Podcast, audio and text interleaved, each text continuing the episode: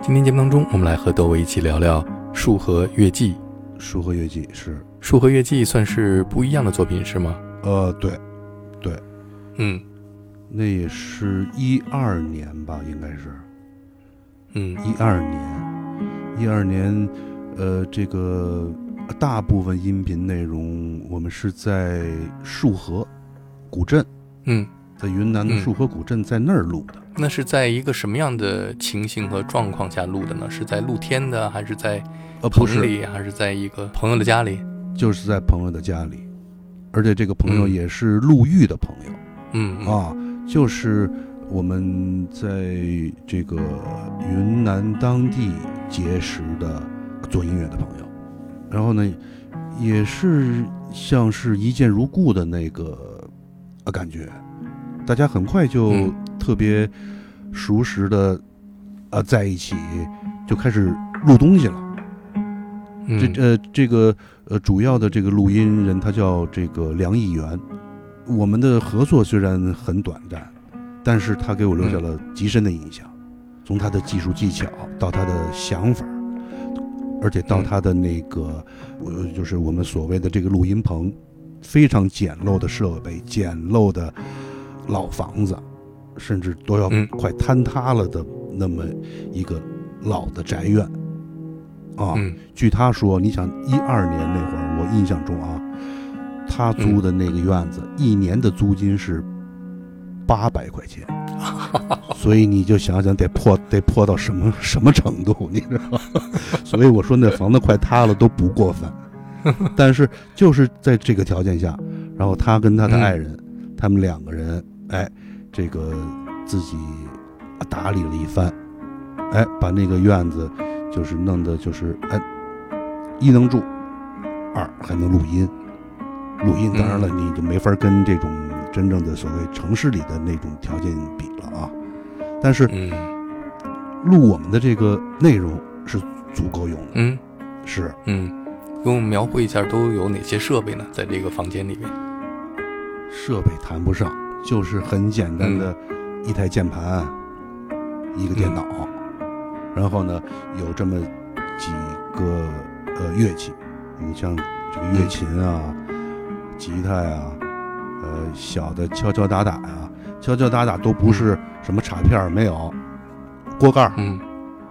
锅盖儿，然后桶，然后有一些的这个木质的，我印象中啊，木质的这种呃小打的乐器，还有这种嗯。云南，嗯，这个当地满街都是的那种手鼓，哎嗯，就这么几样东西，嗯。哎就录了这个这个《书和乐集》，是。你当年去云南是一个什么契机过去的呢？就是去呃这个、这个游玩，呃，就就就算是吧，就算是吧。嗯。嗯，先在当地先结识了两位所谓在路边唱民谣的民谣歌手，一个叫老三，嗯一个叫萧朝。我我嗯。印象中啊，然后由这、嗯。由这二位，哎，又嗯。间接认识了梁义元、王笑，还有嗯。另外的呃张张张俊嗯嗯是，哎，嗯于是哎，大家大家就呃就玩起来了，然后就嗯嗯嗯就到这个梁义元的这个家里就录音了，嗯，是。他们现在还在那个地方做自己的音乐吗？呃，这几年联系少了，嗯嗯嗯。是一般人去云南都会去什么大理、丽江，你为什么会去束河呢？我都忘了是怎么个机缘巧合吧。这个束河离大理和丽江远吗？它好像是在靠近大理的郊区，嗯好像嗯是啊，我记不太清。那个地方游客多吗？不多，不多。那会儿嗯还都是大多都是当地人，没有什么呃旅游的人并不多。我印象中啊，嗯是，嗯嗯，束河那个地方给你带来一个什么样的影响？它的音乐特点和你所创造的这个束河乐季有什么关系吗？嗯，这个说不太清楚，只是你当时你人在那么一个完全崭新的环境当中，然后呢，四周又都是山山水水，然后农田，然后这个这个这个植被茂盛，啊，呃，满眼望去全都是这种一派这个鲜绿吧，啊，嗯，就是特别生机盎然的的那种啊场景。嗯。在就是在那种氛围当中，我是从北京去的，那它跟嗯。北京的这种差别很大。哦，嗯。就是北京是城市，到了那儿之后呢，完全真的就是被山水所包围。那你想，嗯。那从气息呀、从你放眼望去啊，这是肯定那、嗯那个会对人的那种影响是绝对会有差别。